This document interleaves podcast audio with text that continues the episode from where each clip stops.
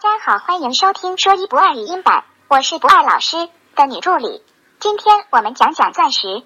俗话说钻石恒久远，一颗就破产。哦，不对，是一颗永流传。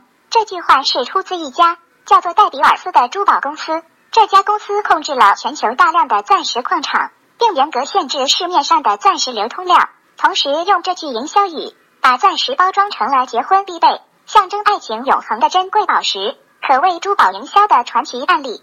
大家要知道，钻石的产量并不低，结婚可以选择的宝石也有很多，最符合你个性的、最喜欢的才是最好的。比如，我就喜欢那种玛丽的翡翠大戒指，可惜没人给我买。呵呵，好了，今天的内容讲完了，我们下次再见，拜拜。等等，谁说我不是人类的？你站住，有本事下班别走。